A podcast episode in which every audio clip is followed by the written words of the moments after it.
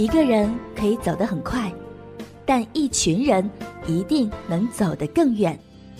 现在，我们十里铺人民广播电台正招募有想法、带创意、成型的节目主播，来吧，告别单打独斗，感受团队的力量。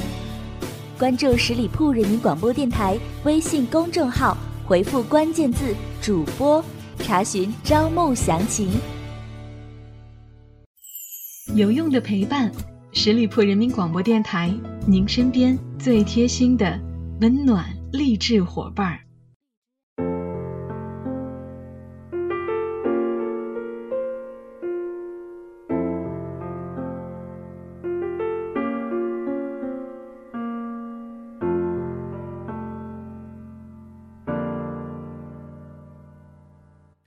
轻松调频创意广播。您现在收听到的是十里铺人民广播电台每周一为您奉献的营养大餐——名人风范。我是小五。有不少的朋友给小五发来私信，想听这个名人，想听那个名人的故事。我真的很想照顾到每个朋友的意愿，无奈一周只有一期节目，所以每次在选材的方面都非常的头疼，范围太广了，就不好把握每位听众的口味了。不过如果可以的话，我也希望朋友们你们能够把自己喜欢的名人励志故事直接发给我，如果合适的话，我会直接用的。我的邮箱是四九五零七八六六 at qq 点 com，感谢各位哦。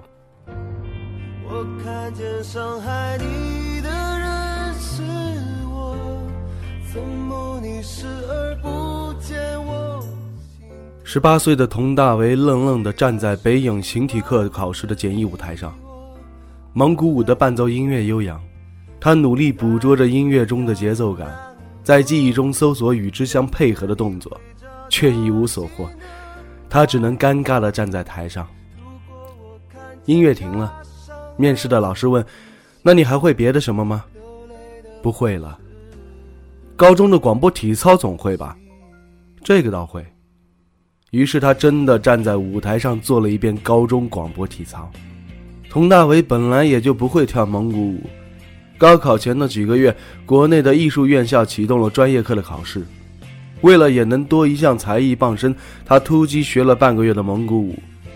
本来台下跳的也是有模有样的，上台之后就恢复了一张舞蹈的白纸。空荡的舞台上做广播体操，让佟大为觉得熟悉又踏实。此后的一个月。包括中戏、上戏等一系列高大上的艺术殿堂面试，他干脆一路广播体操做了下来。他被录取了，做着自己，然后成功似乎顺理成章的到来。这种事儿在佟大为三十岁之前经常发生。他吃饭要嚼四十九下，刷牙要刷满三分钟。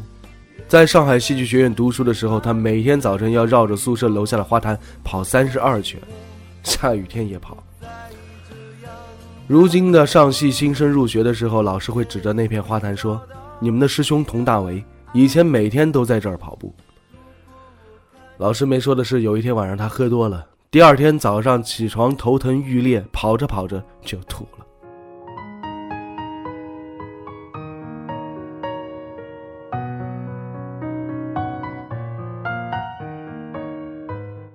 按照描述一个明星的标准手法，我应该说佟大为是一个内心坚韧的人。可是，如果可以用东北话来形容一个东北人，我想说，这是个内心有点轴的人。按照佟大为的话说，他只能演绎自己从内心到肌肉都深度认可的角色。而幸运的是，他毕业后的几年就遇上了从外形到灵魂都与他有某种契合的角色，无论是《玉观音》中的杨锐，还是《奋斗》中的陆涛。陆涛，简直就是那个时候最火的小鲜肉了。零六年，佟大为凭借出演《奋斗》《我们无处安放的青春》和《与青春有关的日子》三部电视剧，拿了若干个最字头的奖。同年还参演了电影《苹果》，并凭此片提名了第十一届釜山国际电影节最佳新演员奖，并于二零零七年入围了第五十七届柏林国际电影节主竞赛单元角逐最佳男演员奖。年少得志，志得意满，满面春风，风光无限。对于那一年的他，用这个成语接龙来形容一下，也没什么夸张的。只是少年得志这个情节一旦出现在某个人的人生当中，命运通常就会跟你开玩笑了。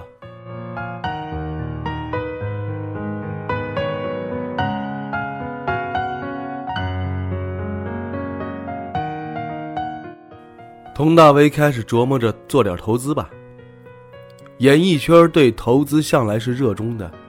从早年的扎堆开酒吧、咖啡馆，到后来的开火锅店，再到这几年风起云涌的明星投资人，佟大为对开咖啡店和火锅店的兴趣都不高，他想投资动画片他说：“我也没想的特别多，就是从小到大都喜欢，觉得国内的动漫产业还有很大的空间。”彼时还是女友的关月劝他。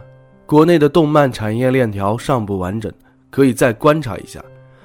两人一言不合，大吵一架。那一年，他录了唱片，却发现自己并不适合商业演出的路数。他投资了近千万进入了动漫产业里，并没有拿回任何的收益。他第一次滑雪就觉得初级道很不刺激，直接上了中级道，然后整个人失控，一头撞在安全网上，写实版的鼻青脸肿，回到了家。他受不了关月天天在他耳边唱反调，选择了和他分手。他又喝了几个月的酒，像一只越飞越高的氢气球，砰的一声，忽然就四分五裂了。四分五裂的那天是有朋友找他去聊剧本，佟大为忽然发现自己压根儿就没有状态，他努力的调整，却无法与大家进入一个互相启发的对话当中。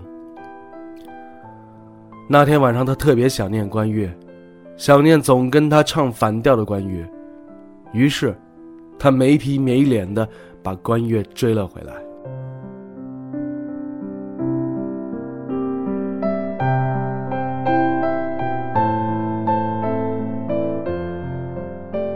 佟大为做投资的想法又回来了，在二零一零年。这一年，中国电视剧的单集制作成本忽然从四十到五十万一集上涨到了单集百万元以上。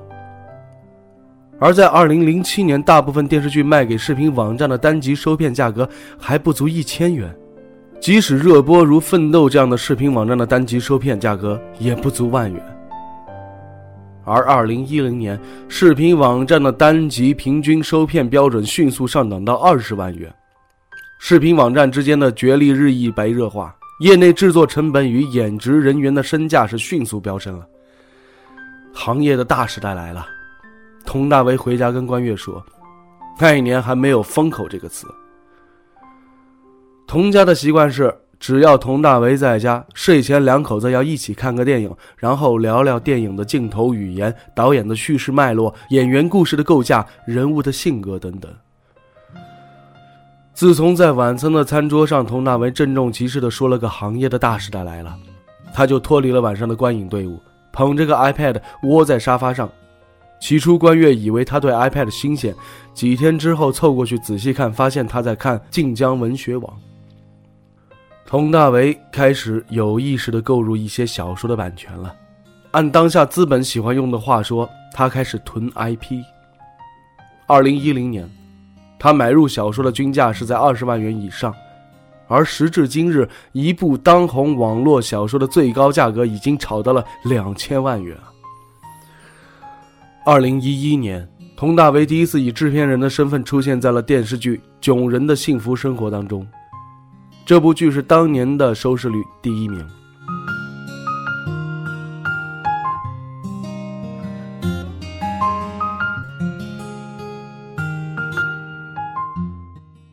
他上了长江商学院，有了商业味道更浓稠的圈子。他出演了《中国合伙人》，自此开始试着与徐小平一起做天使投资人，也真金白银了投资了几个案子。在博鳌亚洲论坛，他为科技是否让人和人的距离更远了的话题与王小川掐了起来。他尝试着与互联网基因的公司合作。主动向正在中国开疆拓土的 Uber 建议，由自己为其策划一次营销事件。二零一五年春，一条佟大为开百万特斯拉化身 Uber 专车司机的视频在网上疯转了，而 Uber 的品牌也在那次事件营销当中被赋予了温暖、惊喜、互助、共享经济等标签。佟大为还成为了三六零智能手表的合伙人。合作是缘起于他在飞机上遇到周鸿祎了。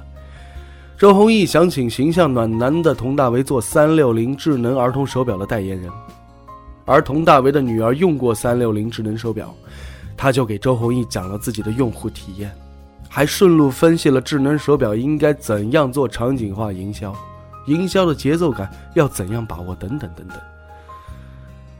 当飞机落地滑翔时，周鸿祎说。要不你别只做代言人了，咱们一起来做这个产品的合伙人吧。